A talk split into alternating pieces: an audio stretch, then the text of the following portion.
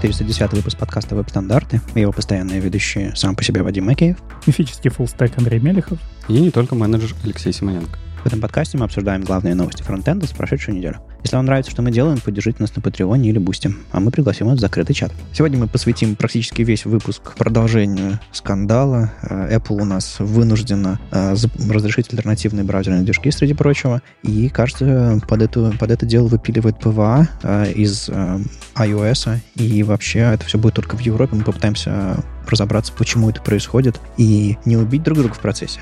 Ну, а потом обсудим еще немножко CSS. Туда приходят некоторые фичи из SAS, и, кажется, SAS уже даже не нужен. В общем, тоже об этом поговорим. Google open sourced магию, Magic определит, какие у вас э, форматы э, в файлах прямо на клиенте с помощью AI. В общем, немножко хайпа, но кажется в этот раз полезного.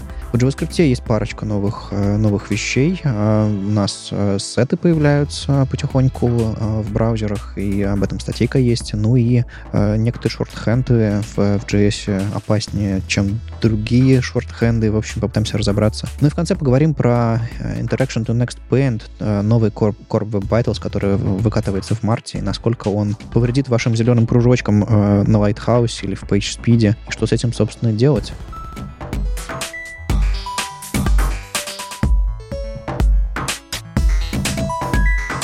Ну что, начнем, наверное, с самой главной новости этой недели. А, она не очень про технологии, наверное, хотя и про технологии тоже. В общем, то, что мы обсуждали в 409 выпуске, с, приобрело новые какие-то подробности, да, и Apple уже рассказал, что же происходит в их 17.4 э, бетке, да, в которой как бы ребята раскопали то, что, кажется, ПВА-приложение это тю-тю в Европе. Что произошло? А, ну, сама новость, да, потому что как-то люди там в Твиттерах, в Мастодонах и во всех остальных местах по-прежнему продолжали копать, пытались разобраться, что же, что же будет, как же, как же мы будем жить с приложениями. А, но главная новость в том, что в в свой этот самый документ, да, э, типа, что будет происходить в Европе с приложениями, как происходить будет дистрибуция и так далее, и так далее. Это help-страничка, support-страничка на сайте Apple. Добавили несколько новых пунктов, ну, ответы на вопросы часто. И, и нас, на самом деле, волновал, ну, всех, всем сообществом, да, это самый главный вопрос. Почему в Европе э, не будет приложений на э, вашем десктопе? Ну, на хоум-скрине, да, в данном случае у iPhone. Ну, давай все-таки будем справедливы и э, заметим, что э, этот документ э, дополнился спустя где-то пару недель и три или четыре бета-версии 17.4 iOS. Да. И все это время, две недели, мы не знали, что происходит. То есть они выпускают бету, в которой принципиально сломано, сломан механизм установки э, PWA из э, Safari. Мы начинаем догадываться, что произошло. Ну, наверное, это как-то связано с тем, что они меняют операционную систему, чтобы позволить сторонние App Store, сторонние браузеры. Мы такие, ну ладно, вышла первая бета. Ну, во второй починит. Такое бывает. У них иногда регрессии бывают. А, особенно, когда такие принципиальные изменения происходят. Вторая бета выходит, третья бета выходит. По-моему, уже вышла четвертая бета. И только тогда они говорят, а, кстати, кстати, мы выпилили очень важную функциональность операционной системы. Все это время э, штормило вообще всех вокруг. Да-да-да. Ну, и там как раз появились ответы на несколько вопросов, которые всех волновали. Там, смотри, давайте, официальная позиция Apple, а потом мы разберем, что с ней так или что с ней не так, да? Официальная позиция Apple, она звучит следующим образом, а, что, ну, как мы и разбирали, да, когда евро, э, этот самый, вот этот при, принимали, да, а, что там Apple кучу всего пооткрывала, типа там какие-то вот свои любимые цифры, там 600 новых API, которые они достали для э, всяких разных других приложений, для других компаний, чтобы они ими пользовались на iOS. И в том числе рассказали про проблему. Да? Проблема звучит так, что нам приходится убирать все связанное с э, PWA-приложениями, потому что э, PWA-приложение, реализация на iOS, она выглядит так, что у вас появляются api к системе, это api связанные с камерой, с микрофоном. Веб-пуши — это тоже системная история. Badge API — это системная история. Web Storage API — это тоже системная история. И на самом деле Safari просто имеет доступ к этим системным API. То есть пробрасывается. Это не чисто а, браузерная API. Это как бы браузерная API, которая имеет доступ к системным API. Ну, как в других операционных системах, э, для доступа к аппаратным возможностям должен быть какой-то особый аппаратный доступ. То есть, допустим, на macOS вы ставите какое-то приложение, если ему нужен доступ к микрофону, он говорит, я хочу доступ к микрофону, и тогда операционная система вам спрашивает, вы точно хотите разрешить этому приложению, перезапустить его и там еще что-нибудь такое. Ну, мы постоянно. Первый звонок из Zoom, мы все знаем, что это такое. Да-да-да, все верно. Вот. И э, объясняя, почему они выпилили PWA, они как раз объясняют, что доступ к этим API э, не был реализован, вот среди этих 600 новых API, э, не был реализован для э, third-party браузеров. Типа, его не было. И дальше они попали в ловушку. Ну, как бы Евросоюз их загнал в такую ловушку, да, что у них есть два пути. Либо это оставлять эти возможности у браузера Safari и не давать эти возможности остальным браузерам, потому что мы же говорим про здесь и сейчас, да, напомню, э, в марте, когда там, ну, совсем мало дней осталось до того, как вступают в силу все эти э, требования. Э, эти по какой-то причине, мы не знаем, я вот, кстати, спекулировать не буду, специально это не специально, но по какой-то причине эти API не были готовы для third-party браузеров. И либо они не дают эти API third-party браузерам и попадает под регуляцию, потому что в регуляции четко сказано, что э, запрещено всем гейткиперам предоставлять преимущество своим продуктам к экосистеме. Это прямой запрет. То есть они попадают под штрафы, под санкции, я не знаю, там все что угодно. Либо они убирают у своего браузера все те же самые лишние преимущества. Они пошли по второму пути. И тут, конечно же, все сообщество э, было очень недовольно, потому что это большой шаг э, назад вот в деле продвижения ПВА-приложений. Я вот одну вещь понять не могу. А, вот заходишь ты на, на сайт в Safari, и сайту нужно получить доступ к, к твоей веб-камере, чтобы, не знаю, сделать твой селфи и наложить на него какой-нибудь фильтр. Бывают такие сайты. Или сайту нужно, не знаю, сгенерить смешную картинку на основе твоего голоса, какую-нибудь, не знаю, волну из того, что ты сказал. Это доступ к камере и к микрофону. Safari, как браузер, установленный на iOS, этот доступ имеет. И эм, это не какой-то супер э, доступ, который нужен исключительно для PWA или еще чего-то. Но это, это, это, это, это старинные API, это, э, я уж не знаю, как, там, как они сейчас называются, у них было два поколения этих API, э, Get User Media или еще что-то такое. И они с нами уже много-много лет, они давно уже работают исключительно по HTTPS в секьюрных контекстах, и они работают вообще во всех браузерах, э, повторюсь, очень-очень давно. И тут Apple говорит, если мы разрешим доступ к аппаратным API из браузера, это будет такой ужас, такой кошмар. А, а что поменялось-то? Дело не в аппаратных API. Дело в том, что сейчас, как сделано на iOS, каждое вот это приложение, установленное на рабочий стол, оно работает в отдельном контексте, защищенном. Ну да. И local storage, который ты там используешь, он недоступен другим приложениям.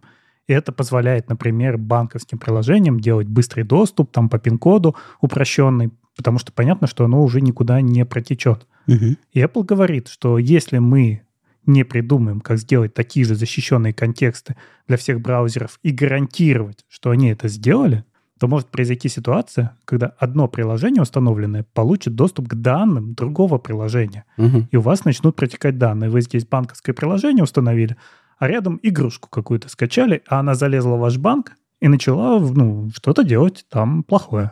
Вот о чем они говорят, а не просто о том, что включить камеру или микрофон. Ну, то есть они э, просто сейчас расписываются в том, что мультимиллиардная компания не, сплавит, не справилась с инженерной задачей? Ну, Подожди. Ну, давай я тебе при, при, приведу примеры, как ну, мультимиллиардная компания не справилась с задачей выпи, выпилить third-party куки. Ну, как бы, это, это детский аргумент, то есть он тут лишний. Нет, ну подожди, от, от, от Гугла, у Гугла от этого зависит их э, выручка непосредственно. То есть сколько они денег зарабатывают. А у Apple это что зависит от того, есть альтернативный браузер на их платформе или нет? От деньги, они, они теряют конкретные деньги завтра от этого? Знаешь, у меня есть теория на самом деле. У людей в интернете теории, да, да, да, бывает, бывает. Да, там это масонский заговор. Не, у меня есть такая простецкая теория с точки зрения бизнеса и с точки зрения э, разработческих команд. А Димей, э, ну, вообще эта не, ситуация-то не сейчас произошла, да? На самом деле обсуждать Димей начали два года назад, и все компании и все эксперты были вовлечены в это все. То есть не то, чтобы, типа, э, там Евросоюз пришел и сегодня сказал, все, вы нам должны, у вас, типа, полтора месяца, делайте, что хотите, как бы я ничего не знаю.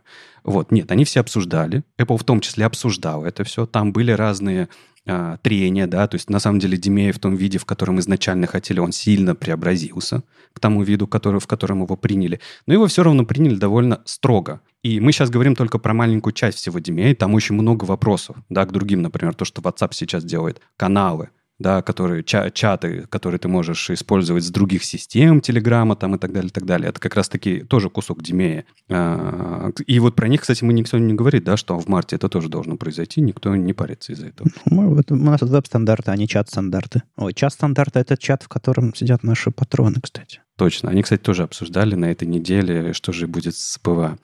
Так вот, продолжаем, да? Этот акт, да, его обсуждали два года. И за это время, если ты вспомнишь точку как бы начала, никаких PWA-приложений в Apple вообще не было тогда, два года назад. Ну, подожди, были. Все говорят, Джобс, когда только не было нормального App Store, говорил, давайте ставить, э, использовать HTML5 и устанавливать сайты на домашний экран, иконку и показывать и так далее. То есть, ну, э, буквально там с первой версии iOS 17 лет назад э, были веб-приложения, которые можно было ставить, потом их назвали PWA и все такое. Ну, то есть, подожди, система add to home screen была давно. Нет, нет, нет, подождите. Это никуда и не пропадает. Да, это никуда не пропадает. Мы не про это все-таки говорим. А мы говорим про что? Про, про какого рода веб-приложения, которые...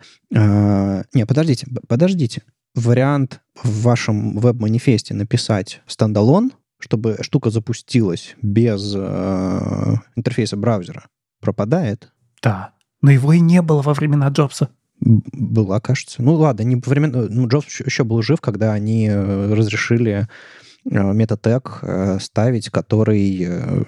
Ребят, мы тут передергиваем. Ну какая разница? Типа закладку на рабочий стол поместить можно было и можно сейчас. Это, конечно, не PWA-приложение. И Джобс тогда говорил не про PWA-приложение. Ну, совсем не про это, да? То, что мы сейчас подразумеваем под PWA, это вообще никакого отношения не имеет к тому, что Джобс тогда говорил. Мы сейчас же под этим подразумеваем очень конкретные вещи. Да? Это приложение в отдельном контексте, которое хранит свой сторож, которое умеет э, эти самые пушить нотификации, показывать бейджи, иметь доступ к аппаратным средствам. То есть мы говорим про системную интеграцию. Да. Хорошо, системная интеграция появилась недавно. Да. Но э, важная, важная, важная деталь. До появления системной интеграции многие компании, не имея доступа к аппаратным возможностям, еще что-то такое, делали приложение в виде закладок. И главнейшее преимущество в этом было какое? Пользователь, нажимая на такую закладку, не понимает, что перед ним не приложение. Я видел, я сам пользовался на iOS еще до системной интеграции, еще до пушей, до всего. Я пользовался сайтом Uber, установленным как иконка. Я пользовался Твиттером, я еще пользовался чем-то, которые для меня, как пользователя, ничем не отличались от приложения. Они даже быстрее запускались иногда. И вот это зачем убирать? Да не-не, подожди, мы, мы же не про... Ты, я на самом деле сказал point, ты на него мне аргументируешь, но аргумент уж увел нас в другую совершенно сторону от поинта. Но об этом тоже хочу поговорить. Хорошо, вот возьми себе в память. В кулачок взял, запомнил, хорошо. Да-да-да. Потому что, смотри, э, я-то про что говорю? Два года, да, у Apple было э, на вот работу в этом DMA, да? Два года, да. Два целых года. Ты говоришь, почему многомиллиардная компания этого не сделала? Мне кажется, что как бы они не хотят, ну, мы это видели, да, как они выкатили все эти изменения. Не хотя, но на самом деле делали очень многое, да, для того, чтобы соответствовать э, как минимум там, букве, да, этого акта. А, и те же самые вот API, я не знаю, сколько их там на самом деле, но я предположу, что их очень много, потому что, ну, согласитесь, да, альтернативные App Store, sideloading, альтернативные платежные системы, это много изменений в, в принципе, в операционной системе.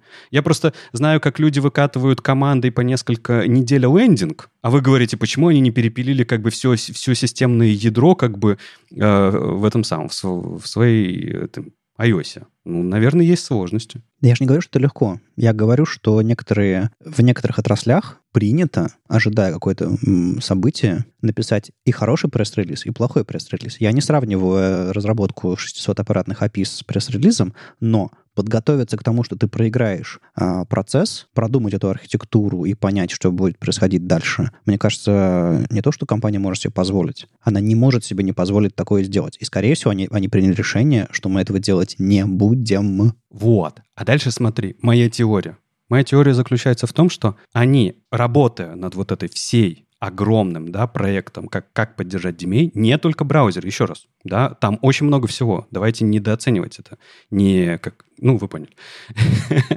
Вот, а они просто продолбали этот момент, вот это мое четкая уверенность, они продолбали этот момент. То есть ты думаешь, что это упс? Этот момент, потому что сами по себе ВА, которые они назвали, да, а, они появились сами по себе только-только. И они такие сидят, такие, ой, ну, потому что я не вижу на самом деле... Вот мне очень хочется увидеть комментарий Джен Симмонс. Но я уверен, что я его не увижу, пока они а, не а, выйдут с каким-то решением. А выйдут они с решением только тогда, когда они это дадут. Моя теория в том, что прямо сейчас под а, выход DMA им придется делать вот такую вот фигню, а, очень фиговую фигню, которая очень сильно поломает все. Как бы тут я вообще, я тут Apple обелять не буду. А, это плохое решение. Но я предположу, что других решений... Вот меня, знаешь, что больше всего бесит а, в интернете? Вот фанатики, которые как бы вылезали все там типа на баррикады и так далее, и так далее, что они только занимаются хейтом, хейт-спичем, и никто не предлагает никаких решений. Потому что, например, решение... Ну, сейчас собирается петиция, пойти в Евросоюз и сказать, что, ребят, ну, надо или дать отсрочку, типа мы тут один момент упустили, дать отсрочку в смысле для того, чтобы доработать эту всю историю, либо как бы выписать дополнительный, я не знаю, акт, который должен как бы это объяснять. Потому что сейчас этот акт и является проблемой того, что происходит. Если бы... Если бы Apple хотела, чтобы... Если Apple бы считала эти веб-приложения важными и нужными, они бы пришли к, к, к ребятам и сказали, ребята, мы э, поняли, что будет лажа. Мы э, верим в то, что у разработчиков должны быть альтернативные возможности устанавливать веб-приложения на нашу операционную систему, и мы не хотим получать 30% э, с их доходов и всего остального. Поэтому, пожалуйста, дайте нам еще полгода, и тогда мы выкатим все, чтобы пользователям ни, ни в коем случае это все не повредило. Они могли это сделать, хотя бы пресс-лист написать, даже если бы это не получилось. Но они этого не сделали, они просто сказали, а, ужасный закон, и мы они сказали ужасный закон. Это они сделали. А дальше ты говоришь про приоритеты. Среди их приоритетов давай как бы еще раз пройдемся, что они делали. А, э, альтернативные Store. Это приоритетнее для компании, для Евросоюза? Приоритетнее. Sideloading – это приоритетнее? Приоритетнее. А, загружать а, платежные системы – это приоритетнее? Приоритетнее. Так вот этим они, простите, и занимались. Ну так получилось, что среди вот этих приоритетов PWA, оно не на первом месте. Ты говоришь, если бы Apple хотела, так Apple важнее было все остальное. То, что и Евросоюзу было важнее в этом акте. Ну, можно вспомнить тот же самый Трес, которому оказалось проще запуститься сильно позже в Европе, да. чем бороться сейчас с законами. Вы сейчас говорите, что Apple через полгода скажет, а теперь веб-приложения работают э, в Евросоюзе без проблем. Ну, мне кажется, если бы это, была, это был бы план, они бы о нем объявили. Или Apple даже настолько не объявляет о своих планах? Apple не объявляет о своих планах. это как, э, как мачете не смсит. То есть они э, если у них что-то не получилось сделать, они это убирают, а потом возвращают молча? Настолько все плохо? Ну, слушай, ну вспомни зарядку беспроводную. Ее просто молча убрали. И ни разу о ней больше не вспомнили. Ну, это другое. Подожди, мы тут уже говорим типа политика компании. Там нравится нам политика компании, не нравится. У Google там такая политика компании, у Microsoft такая политика компании, у Mozilla такая политика компании. Ну, мы же не это сейчас обсуждаем. Типа, мы знаем, как Apple действует, как действуют другие компании. Ну, я не видел ни разу, чтобы Apple выходил и заранее рассказывал о своих планах. Слушай, ну я ни разу не видел, чтобы Apple выкручивали руки и заставляли их э, запускать э, альтернативные браузерные движки исключительно в Европе. Все происходит первый раз. Ну хорошо, этого не произошло. Жаль. Их заставили сделать альтернативные платежные системы. Так нет, давайте э, закончим-то эту мысль, что просто ты спросил, да, вот мой прогноз, как мне кажется. Я, типа, готов там признаться, если я ошибусь, да, потом, да, но мой прогноз в том, что э, это временное решение, они его будут решать и сделают так, чтобы это работало. Что мне об этом говорит? В том числе то, что они это выкатывали не для того, чтобы закатывать в отдельном маленьком сегменте. Я имею в виду, они же выкатывали это и на macOS в том числе, и на iPadOS в том числе, PWA-приложение, VA-приложение. И это не только... Мы сейчас говорим-то только про iPhone, про iOS. Если напомню вам, iPad OS не э, является куском экосистемы, который гейткипер должен следовать актам. Подожди. э, на iPad OS не будет альтернативных браузерных движков? Ну, и как и на macOS. Не будет. Они не, ну, посмотри список. Есть список компаний гейткиперов, и есть э, их, э, как то их места, да, которые э, должны быть подвержены э, всем этим регуляциям. iPadOS там нету. То есть Apple настолько считает iOS и iPadOS разными операционными системами, что... Нет, вот, вот конкретно, конкретно Apple... Нет, это Евросоюз считает. Нет, подожди, подожди. Я понимаю. Я понимаю, что если тебя заставляют, э, не знаю, носить э, красные ботинки, если ты можешь только на правой ноге носить красный ботинок, то ты будешь на левом носить черный как будто бы. Ну, можете проще купить пару ботинок и носить оба красных. Э, вот можете проще выкатить на iPadOS то же самое, что на iOS, ну, потому что, ну, реально, они шарят очень много кодовой базы, я уверен. А я напомню, что у Apple есть цикл разработки операционных систем. И сейчас вовсю идет разработка уже следующей операционной системы, 18 iOS. И никто, наверное, не очень хочет изменять архитектуру глобально и бэкпортить ее сразу в новую версию. Тоже верно.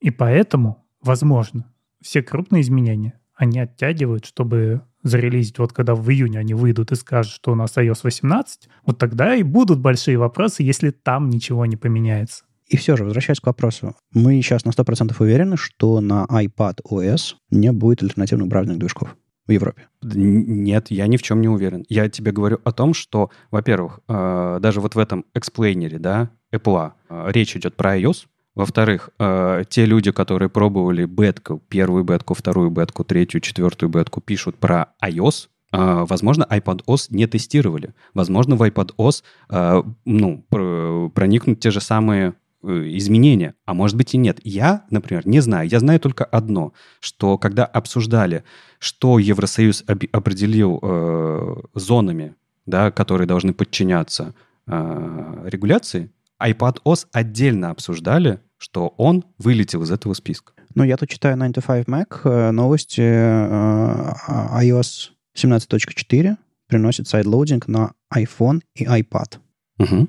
То есть, кажется, sideloading точно будет работать на обоих операционных системах и на экранчиках побольше, и на экранчиках поменьше. Да, App Store, возможно, тоже. А, альтернативные браузерные движки, возможно, тоже будут э, доступны на iPad, а не только на iPhone, но нужно ресерчить, я себе бета не ставил. Э. Так я тоже. Я, я просто говорю, что он, он там не тусуется в этом списке, да, но, разумеется, мы же понимаем, как устроена вся экосистема iOS и iPadOS, да, это же один и тот же App Store э, и так далее, так далее, и, возможно, там это должно быть. Но как там это все будет работать, я не знаю. Знаю одно, что на macOS VA-приложения в Евросоюзе не убирают ведь? Не убирают. Ну, давайте так, мы не тестировали, я лично не тестировал, но из всех обсуждений, которые мы видели, я не видел, чтобы говорили, что э, с macOS, с Саномы убрали VA-приложение. Но там совсем другая архитектура и другие проблемы. Они же убирают их не потому, что их заставила Европа убрать VA, а потому что у них архитектура не вписывается. Если они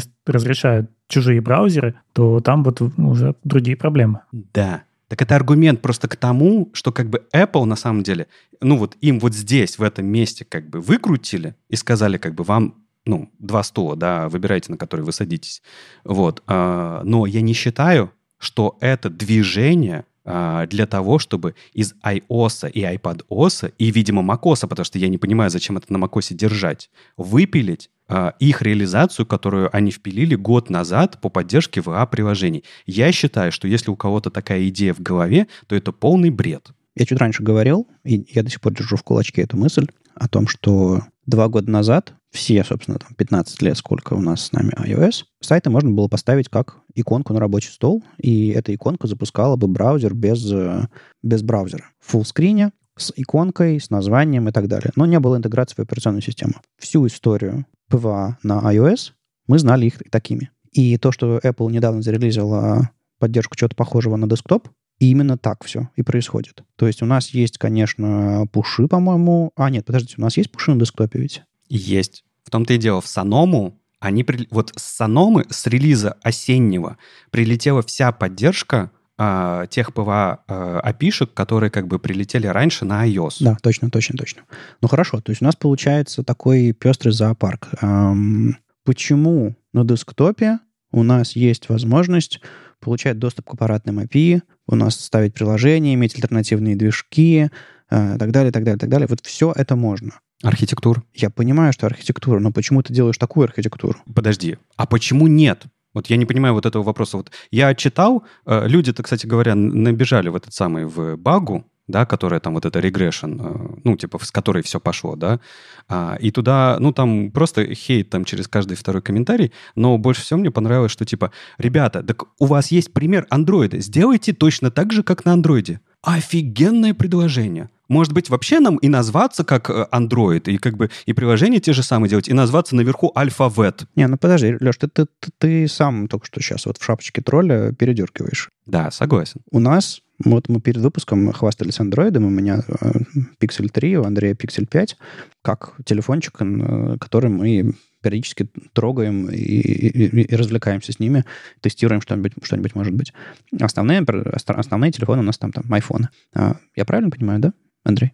Да, я пытался, честно пытался. А я, я даже особо не пытался. У меня просто не было такой причины. У меня скорее телефон для тестирования. Так вот, я сейчас открываю свой э, Android, открываю браузер Firefox. Альтернативный движок. Гека. Офигеть. Как это сложно архитектурно реализовать. Как невероятно сложно заложить свою платформу, что там могут быть запускаться альтернативные браузерные движки. Это просто... Это нужно быть мультимиллионной, мультимиллиардной компанией типа Google, чтобы такое реализовать. Потом я открываю скуш app приложение, сайт в интернете в Firefox. Нажимаю в иконку «Установить на рабочий стол». Там ставится иконка, запускаю, и это приложение имеет э, вид приложения. Да, там в правом нижнем углу у меня старая операционная система, там, по-моему, 12 Android, я не знаю, какой сейчас текущий, мой пиксель перестал обновляться, обновляться. Ну, так бывает. И в правом нижнем углу этой иконки маленькая иконка Firefox. Но, когда она запускается, она выглядит как полноценное, полноценное приложение, которое работает на движке Firefox, имеет собственную иконку и так далее, и так далее. Я не знаю, насколько оно круто интегрировано, если там поддержка пушей и так далее. Я, ну,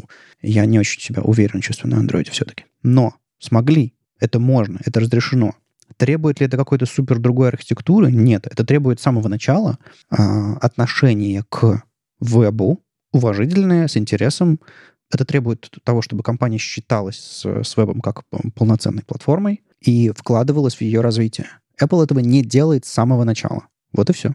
Ну, подожди, ну ты же передергиваешь здесь тоже. Вот до этого ты все говорил прекрасно, а закончил как бы точно таким же передергиванием. Ну, в смысле, это измышление. Это не так. Типа Apple не вкладывается в веб-платформу, ну пойдем посмотрим, как бы сколько они вкладываются. И увидим, что вкладывается. Просто веб-платформа это, это история очень дли- длительная о том, что веб-платформа конкурирует с нативными платформами. Да. И что? И в этой борьбе двух подходов э, Apple ничего не делает, чтобы поддержать веб как э, платформу, на которой тоже можно разрабатывать приложения. Но, но, знаешь, что Apple делает? Вот предположим, в iPhone можно было бы ставить браузер альтернативный и сейчас у тебя был бы один браузер. Это был бы Chrome везде. И то, что сделала Apple, они заставили Safari жить. Я не думаю, что у них была такая мотивация, но возможно. Кстати, э, хотел сказать, э, если верить чувакам с Reddit, а им, конечно, наверное, верить надо деля пополам, но если им верить, да, то э, ребята говорят, что все-таки это все про iOS, имеется в виду про third-party браузер engines, и что э, для iPad OS third-party браузеров engine не должно быть, если верить чувакам с Reddit. То есть только, только сайдлоудинг? Ну, и, а, а, и App Store third-party. Ага, ага. Но это я не знаю, смотри, мы сейчас, давай я предлагаю, просто я сказал комментарий, это, возможно, не так. Ну, просто одна, одна из фишек сайдлоудинга в том, что у тебя появляется App Store, в котором ты уже не регулируешь, что появляется. Ну, как бы регулируешь, на самом деле. Там все равно, типа, то, что туда попадает? Ну, меньшей, в меньшей степени. Ну, в меньшей степени, да и ты туда можешь э, засунуть в этот App Store Firefox. Не можешь. Почему не можешь? А там типа к браузерам отдельные требования. Шикарно. Ладно, э, надо разбираться, но я, я почему-то совершенно не удивлен. А вот я вспомнил, была еще у нас одна мобильная операционная система, она называлась Firefox OS. Она была построена на Linux. Угадайте, какой там был встроенный браузер, который нельзя было заменить? И почему это было нужно очень Mozilla? Нет, нет, конечно, ну там был Firefox, там все работало по Firefox. Если бы оно полетело, наверное, Mozilla бы также сильно боролась за то, чтобы это оставалось в таком же виде. Андрей, а вот, например, ты пользовался Chrome OS когда-нибудь? Какой там основной браузер, ребята? Не поверите. Расскажу, какой там основной браузер. Chrome. Если бы он набрал достаточную долю, вот, например, Вадим, это поинт к тебе, например, я бы посмотрел на всю команду инженеров, которые бы пришлось переделать все ядро работы этой операционной системы. Вот они бы там удивились-то. И мы бы вот точно так же сейчас говорили о том, что а чё ж они не подумали об этом заранее? Да не должны были они об этом думать. Почему, почему, э, вот почему мы исходим из того, что когда говорим, а что Apple э, сразу-то так не сделал? Да не хотели они так делать. Почему они не могут так не делать? В чем проблема-то? Например, в том, что iOS — это не операционная система поверх Safari. Не-не-не, я не про это. Я про то, что типа вот этот слой, Э, базовый, да, ядра, э, он же разрабатывался не вчера, Сколько у нас лет iOS? 10? Ну, больше 10 лет, да?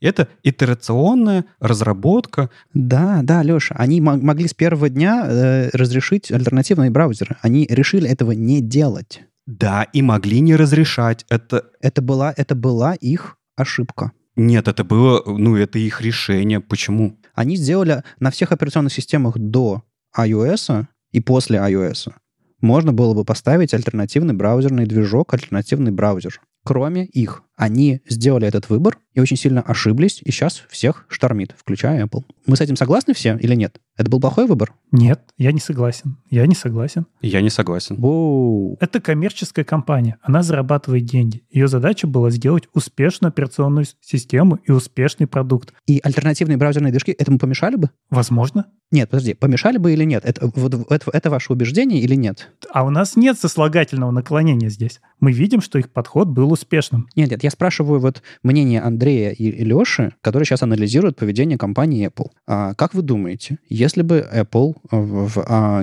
хорошо, не в iOS 1.0, а в iOS 2.0 сказал бы, а теперь можете поставить разные приложения, вот пишите нашим, на наших э, API, SDK и все такое, можно было бы поставить операционную систему, э, альтернативный браузер. Это была бы ошибка с их стороны? Это сильно помешало бы их бизнесу? Э, это была бы ошибка со стороны э, людей, которые хотели бы развить в веб-платформу, потому что мы бы оказались в ситуации, когда у нас есть один браузер. Мы бы снова пришли к монополии. Мы бы жили уже сколько там, 10 лет э, и имели только один Chrome. Но у меня мысль такая же. У них есть Safari, и они с помощью него могут лоббировать какие-то свои интересы. Угу. И когда что-то выкатывается внутри Chromium, они могут сказать, у нас есть достаточно большая доля, и, и вот эту штуку мы внедрять не будем. И если бы Chrome OS была бы успешной, или если бы э, Mozilla OS была бы успешной, мы бы точно так же увидели точно такое же поведение, как у Apple. Да, этим ребятам не повезло, у них не получился популярный продукт. Поэтому мы, мы находимся в ситуации, когда эти ребята могут говорить и вот пенять на того чувака, но они точно так же хотели сделать, просто не вышло. На мой взгляд, э, это была роковая ошибка. Э, они запустили свой, свой iPhone, который у меня с первого дня, как только он появился в Москве тогда, э, лежал в кармане, я был одним из немногих людей, который пользовался первым айфоном и все такое. Я был огромным фанатом, любителем и так далее. Так вот, они запустили свой первый iPhone, первую версию операционной системы, без поддержки App Store, без всего. Можно, у них были только встроенные нативные приложения, а все остальное они предлагали устанавливать из браузера. Напоминаю просто кусочек истории. Так вот, когда они выпустили поддержку App Store, они приняли решение, что браузеры им не нужны. Они в какой-то момент даже запрещали mail-клиенты. Сколько, сколько лет прошло? Они даже, даже не, разрешали, не разрешали альтернативные email-клиенты. Я, они запрещали приложения, которые делают то же самое, не знаю, они запрещали запускать чуть ли не калькуляторы. Они, они, они, они творили абсолютную дичь. И вот одна из их огромных ошибок, на мой взгляд, то, что они не предусмотрели, то, во что они не вложились, и то, из-за чего сейчас нас всех штормит, и веб, и сообщество, и даже Apple саму, и то, что бэкфайрит вообще всем нам, пользователи не могут пользоваться в Евросоюзе своими там PWA шками установленными. Теперь так же удобно и хорошо, как раньше. Это то, что они не разрешили в какой-то момент альтернативные браузерные движки, когда они разрешили альтернативные mail-клиенты и калькуляторы. Это была огромная стратегическая ошибка, на мой взгляд. Когда мы к этому придем, я уверен, я уверен, что по всему миру можно будет ставить альтернативные браузерные движки, сайдлоудить App Store и так далее, и так далее. А, и PWA тоже будет работать. Но нам придется пожить вот э, с последствиями решения Apple Еще несколько лет, я думаю. Ошибка это будет, если в Европе начнут отказываться от айфонов. Тогда мы можем сказать, что Apple действительно допустила ошибку и потеряла в доходах. Я вот напомню, что в прошлом выпуске мы обсуждали проблемы NPM. Когда есть NPM, YARN, PNPM. И команда NPM объясняла, что не всегда мы можем говорить о том, что должны применять понятие «честная конкуренция», потому что есть то, как живет продукт. Мы должны отталкиваться от того, как развивается продукт, а не от того, что все должны быть представлены. И в чем ошибка Apple? Пока они развиваются, пока у нас есть нормальные телефоны, для них ошибки здесь нет никакой. Это мы хотим, чтобы у нас были разные браузеры.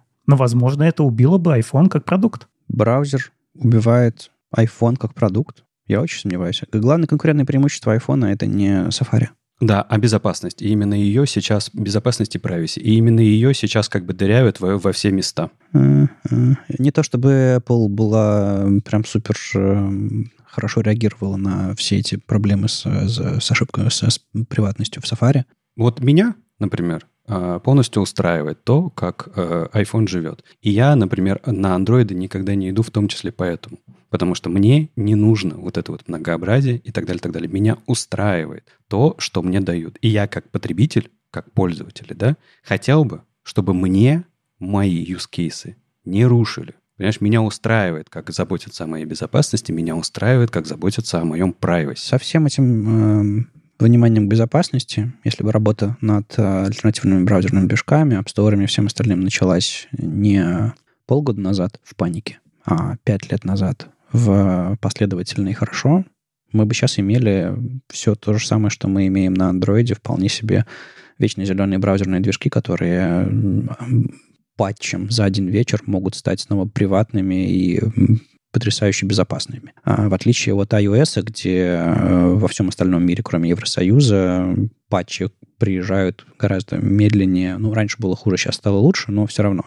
К сожалению, не могу с этим согласиться, учитывая, что как Chrome себя ведет в privacy режиме, и как их privacy режим это не privacy режим, а режим «давай я свалю все твои данные, отдам кому угодно». Да нет, нет, э, Apple могла бы форсить свои правила бы точно так же. Так она и форсит. На самом деле, вот если вернуться, если вернуться на шаг назад, на шаг назад сделать, а, до того, как DMA принимают, и спросить, а что, собственно, у, у нас с точки зрения развития веб-платформы нам жмет. Все, о чем мы тогда говорили, это что релизы Safari недостаточно частые.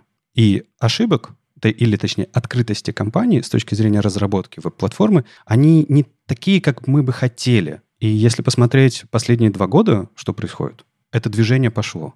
Боюсь, что сейчас э, этим DMA-актом мы себе сами как бы вставили э, палки в колеса. Ну, так бывает, когда, типа, хочется как бы сразу и всего и сразу. Получается фигня. И я напомню, вот меня на самом деле там Apple или там типа ребята, которые пишут сейчас из других компаний, накидываясь на Apple, а, это в меньшей степени волнует, в большей степени меня волнует. Я просто за частный конкурентный рынок, если что, и против регуляции государства. Я считаю, что любая регуляция государства убивает конкуренцию. Вот и все. До этого у нас была прекрасная конкуренция. Компании с друг другом спорили, у них были хорошие модели, а, ну, разные. Они как бы друг друга поддергивали. Эти срисовывают с этих, эти срисовывают с этих, эти берут это самое, я не знаю, эм, я имею в виду срисовывают устройство.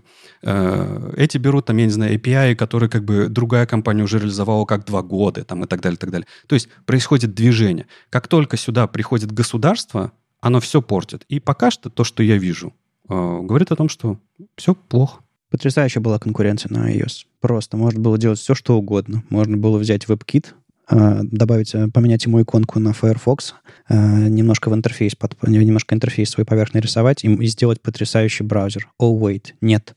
Это все, что можно было сделать. А какая была конкуренция на Mozilla OS?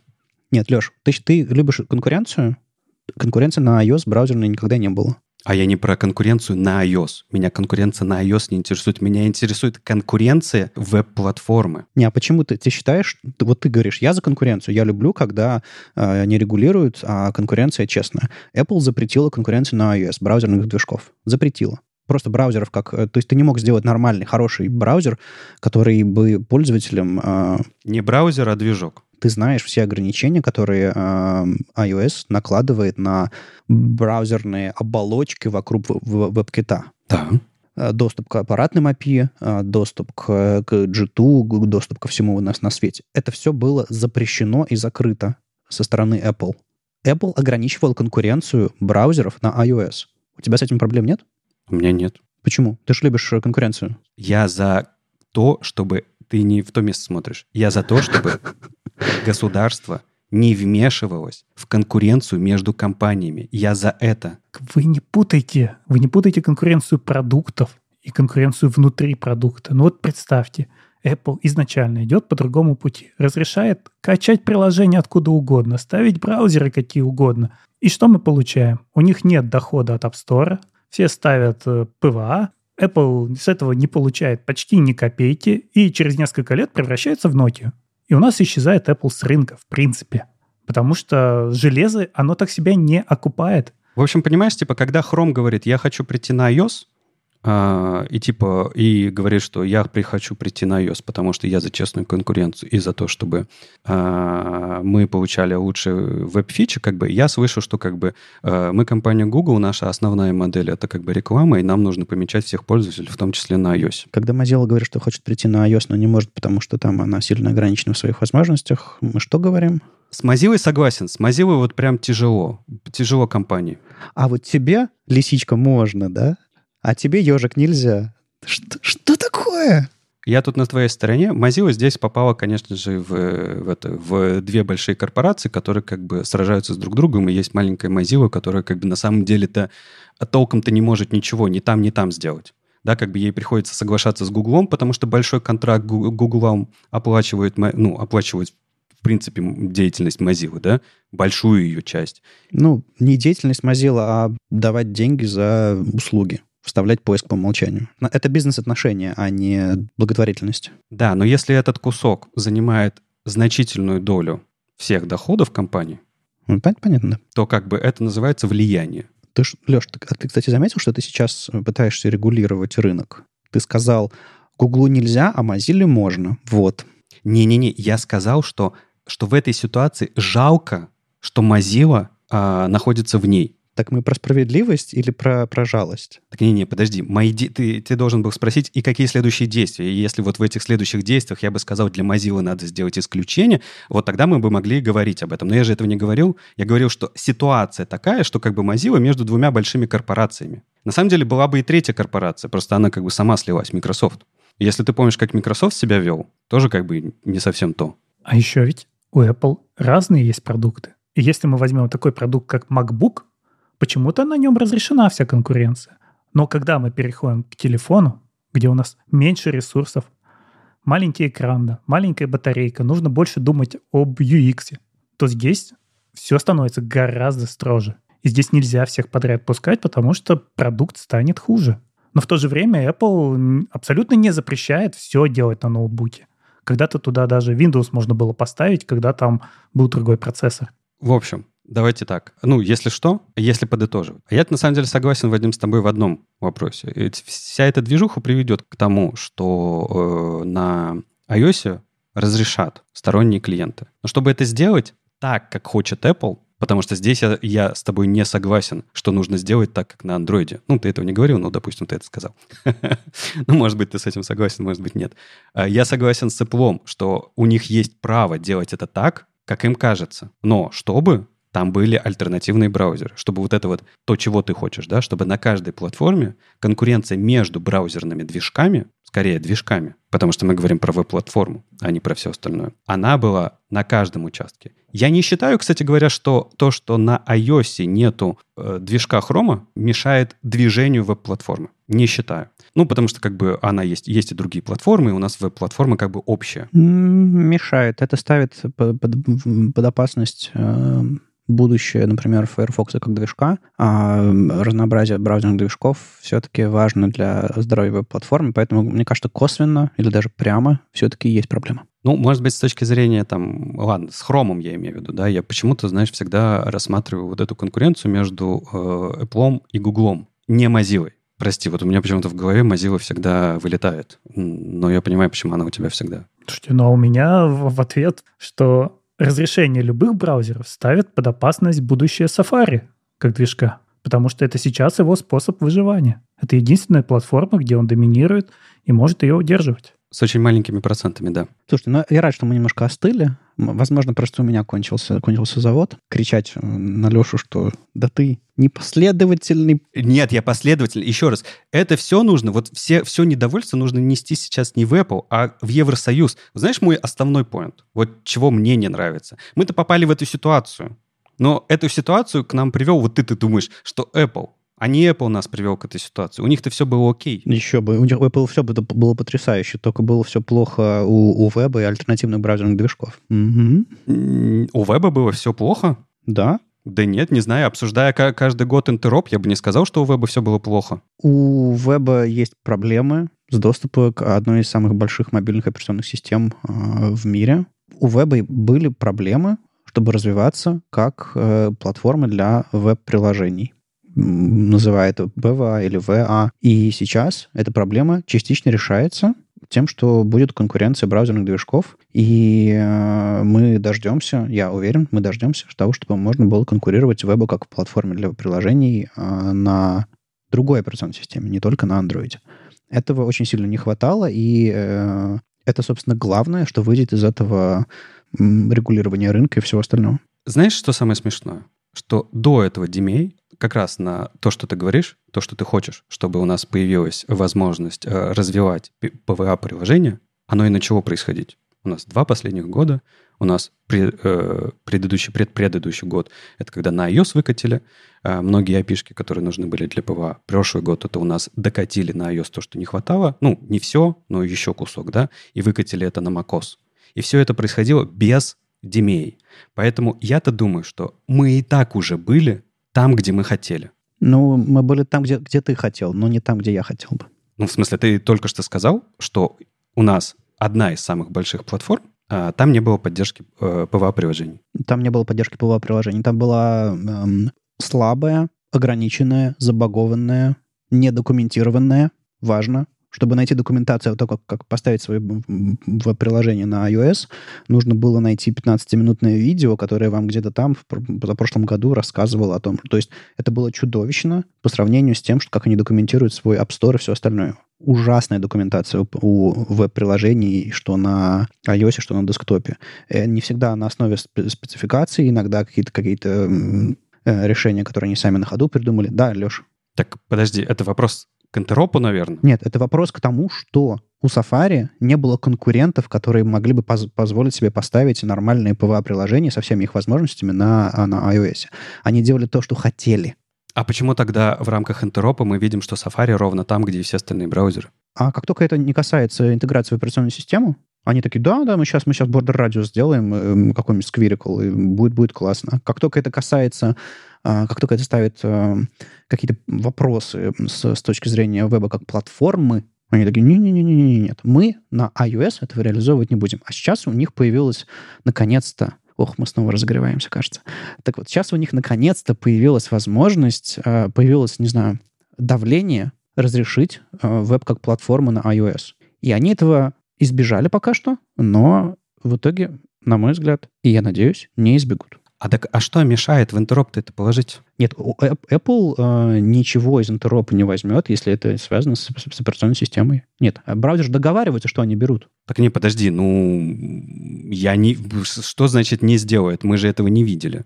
Леш, ты вот, вот серьезно, посмотри на себя, на, на себя в зеркало и скажи, Apple э, завтра, в, если браузер договорятся в интеропе добавить полноценную поддержку PWA, разрешат ее на iOS, ты же рассмеешься сам. Не-не, а что такое полноценная поддержка PWA? Ну, чтобы, бра... чтобы браузеры могли использоваться как движки, которые могли бы иметь те же возможности, что и э, нативные веб-приложения, например, на- нативные приложения через, из App Store а, иметь полноценный доступ к, к, к аппаратным всяким там JIT, к, к NFC, к платежам, к Face ID и всему остальному. А на андроиде, на андроиде полный паритет к возможностям между нативными приложениями и веб-приложениями? Максимально близкий. И они, наверное, двигаются к каждым релизам, все больше и больше открывают и добавляют. Я не могу со страшной уверенностью сказать. Есть, э, по-моему, все-таки какие-то преимущества, которые дает тебе TVA, Trusted Web Activities, э, когда ты заворачиваешь э, свое веб-приложение в тончайший клиент, и он попадает в App Store, собственно, да. А, вернее, Google Play. А, какие-то преимущества у этого все-таки есть, по-моему. Но они минимальные, насколько я понимаю. Ну, то есть и Apple на самом деле двигается тем же путем сейчас, но там каких-то конкретных возможностей не хватает, да? Ну, типа веб-пуш э, 5 лет спустя или сколько лет спустя. Вот это движение, вот это семимильные шаги. То, то есть вопрос на самом деле к скорости, а не к э, полноценным приложениям. Не, вопрос к тому, что они этого не хотят. Я не вижу, что они этого хотят. Да нет, ну много кто чего не хочет. И что? Например, Google third party cookie не хочет. Мы смеемся над этим, но они же делают потихонечку, идут медленно. Ладно, мы тут э, очень сильно раскалились, разогрелись. Я не знаю, что получится в итоге после, после, после монтажа. Но, возможно, нам стоит поговорить о том, что для веба прям будет хорошо. А, это тоже, но мы на любую тему дискуссию а, поднимем. Тут у нас а, очень интересный intent, intent to prototype. А, CSS Working Group наконец-то решил сделать из CSS полноценный SAS.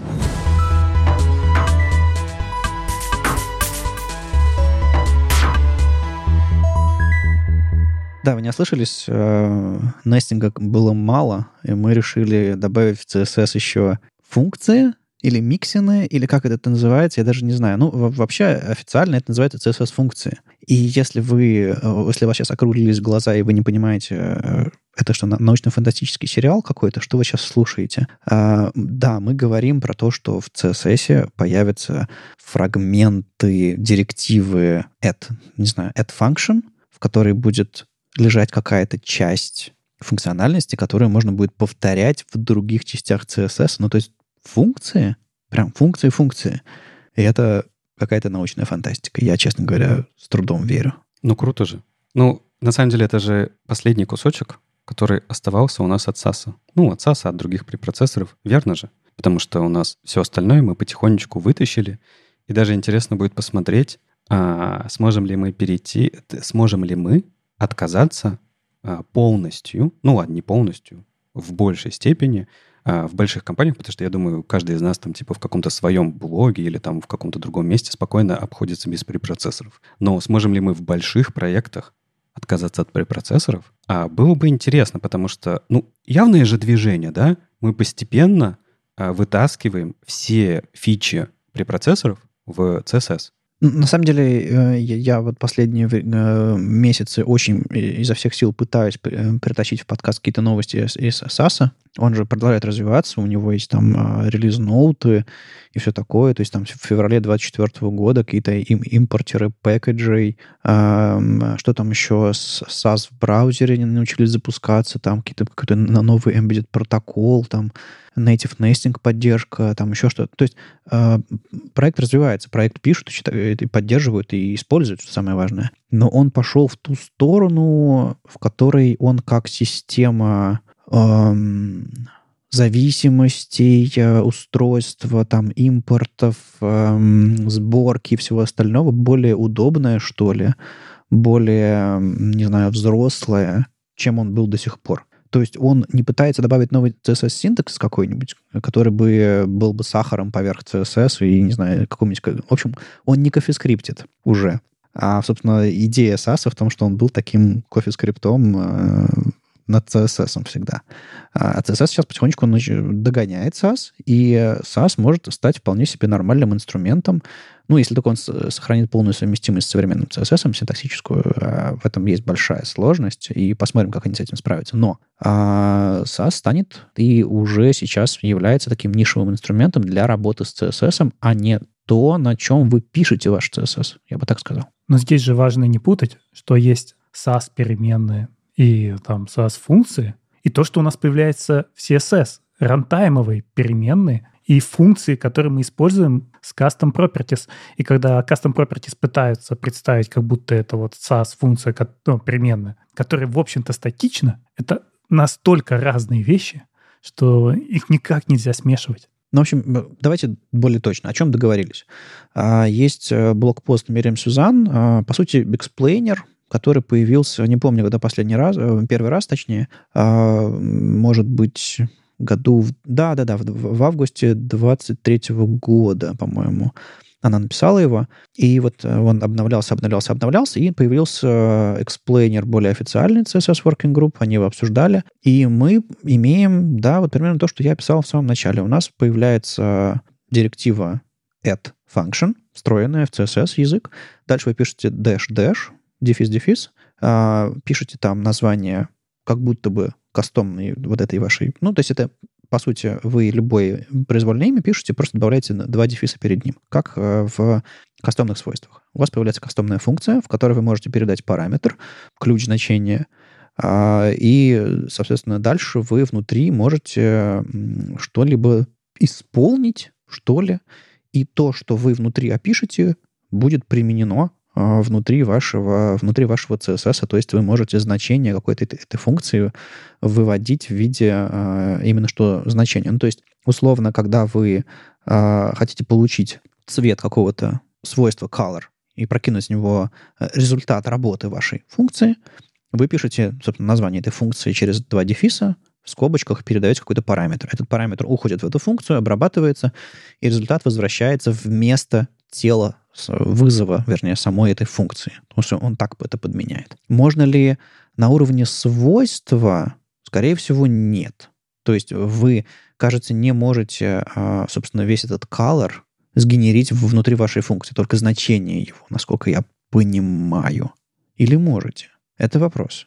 Надо, надо бы копаться, но вроде бы из тех, тех примеров, которые я вижу, вроде бы нельзя. Только значение можно а, возвращать. Но все равно это очень удобно, потому что для чего мы сейчас используем custom property? Зачастую для тимизации. И если мы хотим все перекрасить по прилетевшему новому значению, зачастую это приводит к тому, что мы во все эти места вынуждены скопировать одинаковый код, работающий с нашими custom properties.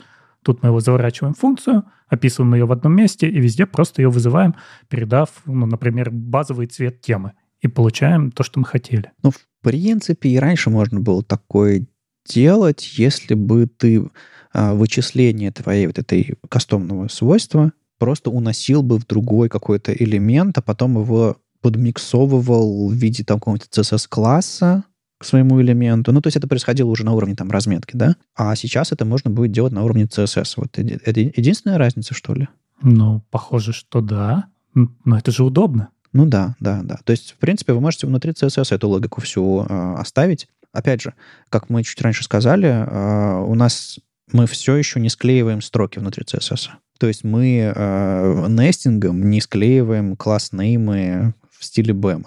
Мы в CSS-функциями, вот этими новыми, которые хотят, э, о которых договорились э, CSS Working Group, которые планируют, собственно, прототипировать э, ребята из э, Chromium, мы не не сшиваем строки вместе, мы не можем там в этой функции сгенерировать э, название, не знаю, свойства какого-нибудь из двух частей через дефис. Нет, мы только значения и так далее. Но э, действительно становится удобно и классно. Эм, и вот мы снова возвращаемся к этой идее, что у САСа есть свое место. Если вам реально нужно что-то сшивать, то это оно. Андрей, тебе зудело хоть раз сшить название класса или сгенерировать, а, не знаю, а, свойство background color из слов background, из слова color? Да нет, я и SAS-то не пользуюсь.